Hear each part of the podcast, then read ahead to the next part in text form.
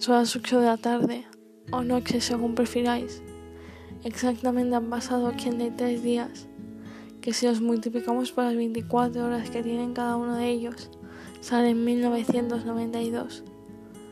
Si estas las multiplicamos por los 60 minutos de cada una de ellas, resultan ser 119.520.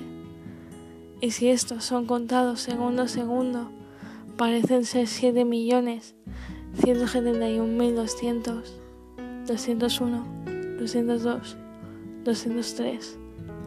Y ahora me siento estúpida. Estúpida por haber esperado tanto por una persona que no entendía de horas y mucho menos de relojes. Cuando yo llevo tanto tiempo contando por alguien que ni siquiera sabía lo que quería.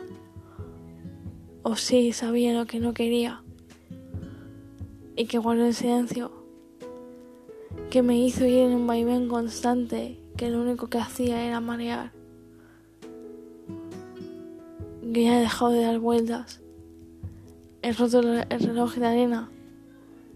He parado todos los tiempos, menos el mío. Que no miro relojes, salvo que me pertenece a mí.